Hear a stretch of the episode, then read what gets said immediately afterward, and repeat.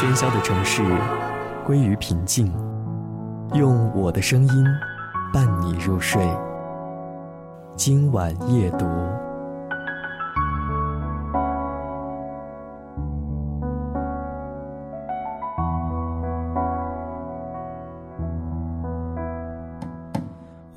欢迎收听今晚夜读。今晚和大家来说一说故乡的味道。每个人关于故乡的味道的记忆都是不一样的。今天的这篇文章里，关于故乡的味道，藏在胃里。朋友们相聚，围坐在餐桌旁，常常会有人吃到一道菜，或是喝到一盅汤，然后就会意犹未尽地说起故乡的味道。每当这时，我就很羡慕对方，一边听人家讲，一边心里暗想着，故乡的味道究竟是什么呢？每个人都有自己的故乡，尤其是对于中国人，故乡的概念就更是强烈。无论是相隔多远，或是离别多久，思乡之情都是中国人永远的情绪。依赖土地生存的状态在变迁中渐渐被改变，除去旧时战乱的影响，经济生活的巨变似乎作用更大。这几十年就更为凸显，人们不断地向更为发达的地区迁移。打工、经商、求学、婚嫁，谋求转变。在离开熟悉的家园时，人们会或多或少带着些熟悉的东西远行，自觉或不自觉，几张相片，用惯的物件，改不彻底或是彻底不改的乡音。以前在动荡中颠沛流离，还会有人带上一捧泥土或是几块石子，这在许多诗。与歌中似乎不乏表现，他们带上这些去往异乡求索、挣扎、奋斗，再混入无奈、隐忍、失落。如果最终都没有选择放弃，换来的会是什么呢？稳定的生活着，也许就已经足够令人满足了。在这样不简单的过程中，支撑着异乡客的又是什么呢？梦想。对于未来有着美好期待的梦想，甚至只是梦。无论梦或梦想，都只是暂时充当一下抚慰剂。毕竟，还是会有太多睁开眼、醒过神来的现实围绕在周围。乡音，遇到同乡可以痛快一下，平时还要尽力的掩藏起来。照片看久了更想家，装在手机中，不如装在心里边。至于泥土和小石子。还是留给诗人吧。当你不再习惯睡前翻开一本书去看里面的文字，那就闭上眼睛，张开耳朵，我说，你听。今晚夜读，用我的声音陪你入睡。欢迎关注番茄园微信公众平台 t o m a t o 三零零零。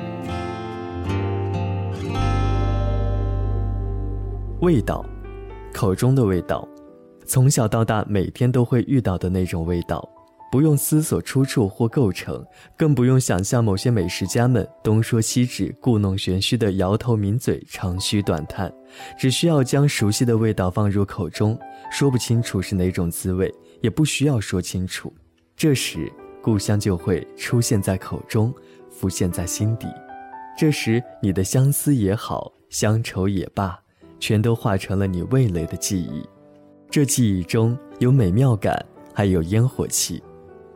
或许吧，他们孤独在外的时候，那一道家乡菜，甚至连菜都不算，而只是一款调味品，一颗茶叶蛋，一包牛肉干，这一切都会是身处他乡的人们最温暖、最贴心的抚慰。所以，故乡的味道是永远带在身上的，不用刻意而为。不用精心呵护，它就在那里。前几个月，我妈打电话说她算错了日期，所以提前一个月准备了端午节的饭菜，叫我们回去吃。那天父亲照例做了个扣肉，母亲包了碱水粽。我吃着吃着，忽然想起儿时有一次端午，父母出差不在，外公从湖南来北京带我们姐弟俩，他没有包粽子，也没有买到。我哭闹着说：“全世界都吃粽子了，就我没有吃到。”后来这成为家人聚会的笑谈。还有扣肉，儿时吃肉的次数还可以，但扣肉这种整块五花肉的消费还是有一定的难度的。每次父母提前预告说今晚有扣肉，我就会很兴奋。写完作业就会跑到院子里玩，爬树、上房、恶作剧是我的强项。然后就听见妈妈在门口喊吃饭了。平日三次五次都不应，有扣肉的日子喊一下便往家里跑。也许吧，我没有故乡的味道，可冲进小小的家，闻到肉香、米香、煤火味儿，两样青菜爆炒出的菜油味儿，以及父母年轻的身影，这一切，就是我的。故乡的味道。阳光照云雾飘，那一座山，波光摇，鱼儿游，弯弯小溪。我的故乡在远方，又在我梦里。回忆起朋友们，近在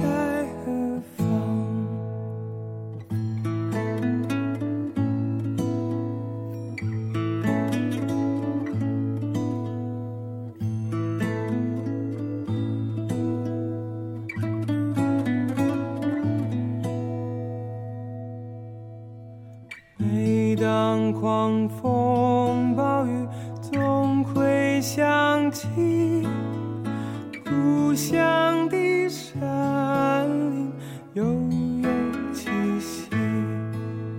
父亲母亲在远方，又在我梦里。何时能再见到想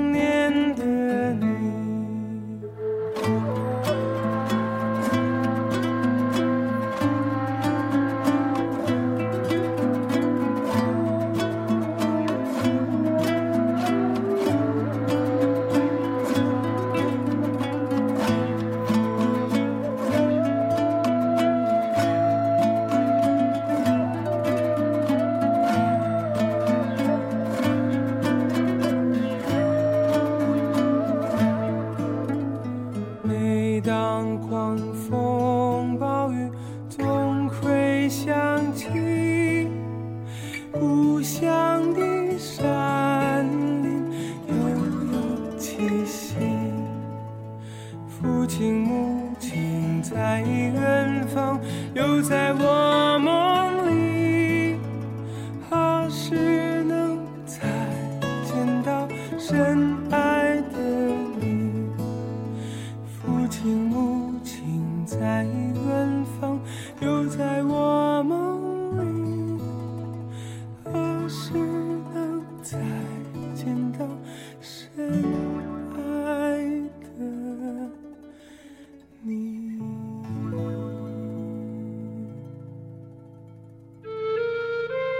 当你不再习惯睡前翻开一本书去看里面的文字，那就闭上眼睛，张开耳朵，我说，你听。